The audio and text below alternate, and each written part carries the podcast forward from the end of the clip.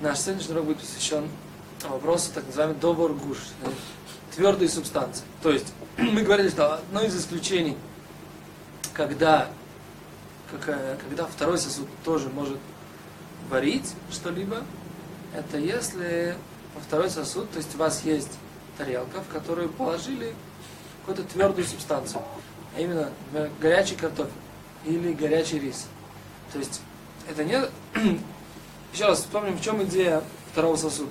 За счет того, что мы берем, например, возьмем, как мы говорили, пример с водой, берем, переливаем из первого сосуда во второй, за счет холодных стенок, интенсивность нагрева вещи, которая потом будет погружена в, этот, э, э, в эту массу воды, она уменьшается и не может сварить тот предмет, который мы опускаем.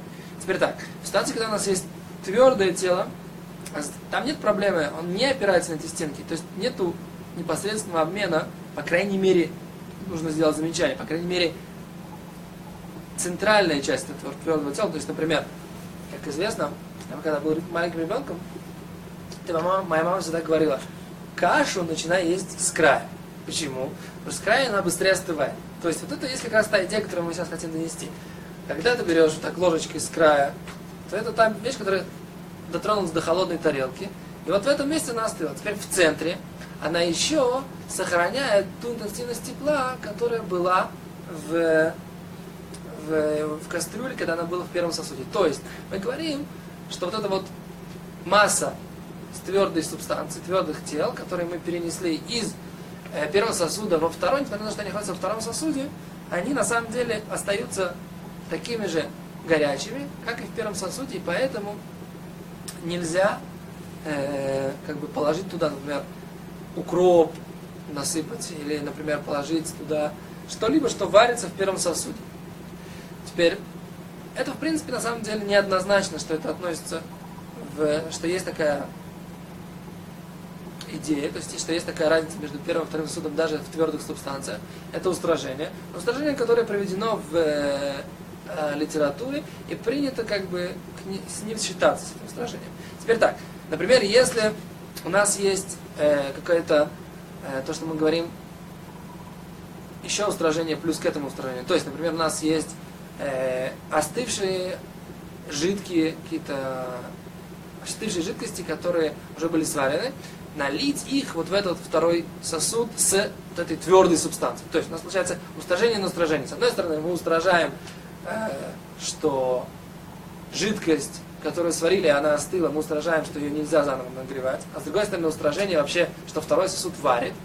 Э, в такой ситуации, когда в него кладут твердые субстанции, вот устражение, но устражение мы не говорим. То есть мы не скажем, что мы положим сейчас, так сказать, например, холодный какой-то соус, да, на вот эту картошку горячую, и она будет э, сварит этот соус. Нет.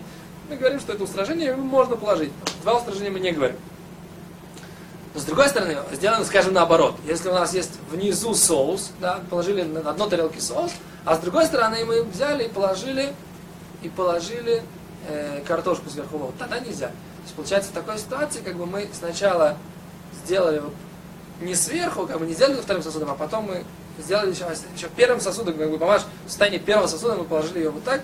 В такой ситуации мы устражаем. Теперь интересный вопрос, который, в принципе, очень часто в, бывает в еврейских кругах, есть, дают кугель. Знаете, так, кугель это э, такая запеканка из э, вермишели, сладкая, с перцем. Очень интересное, как бы, иерусалимское блюдо. И интересная его история, на самом деле, как оно появилось. Это, можно важно этому посвятить отдельный урок. Так вот, его принято есть с соленым огурчиком. Так вот, встал вопрос у, у раввинов, а можно ли положить этот соленый огурчик на этот горячий кугель? А вот ведь этот горячий кугель, это твердая субстанция, которая, в принципе, даже во втором сосуде варит. А у нас есть этот огурчик, который, в принципе, не вареный, он только засоленный. Теперь, если он не засоленный, а с другой стороны, он его может быть, может быть, он сварится в этой ситуации. На самом деле, тут пришел Равшлом Залман Нойрбах и сказал очень красивую мысль. Что вся эта варка, которая происходит с соленым огурчиком, на этом кукеле, она не, качественно не является работой, которая запрещена в субботу. Потому что она как бы только портит этот огурчик, его там, и поэтому его, его вкус, и поэтому мы не можем считать, что это варка, а это просто, так сказать, работа, которая, цель, которую мы вообще не преследуем. и которая вообще не, как бы не нужна тому человеку, который ее делает, и поэтому в этой ситуации мы говорим, что это разрешено. Но сама идея здесь очень принципиально, сама очень принципиально. То есть, может, возможно, действительно реальный процесс варки здесь происходит. Но поскольку мы не придаем им никакой важности, то в данной ситуации мы им пренебрегаем. Интересная мысль, нужно запомнить, что мы ее как бы здесь высказали, и нужно знать, в каких ситуациях она применима. В принципе, в законах субботы это возможно э, имеет место быть такая мысль, только нужно очень хорошо их выучить для того, чтобы знать, где ее можно применять, а где нельзя. Э, теперь соль, посыпать солью, э, даже вот эту, эту горячую картошку тоже можно, потому что, в принципе, если она не, то есть как бы не, эта соль, она просто как бы как выпекается.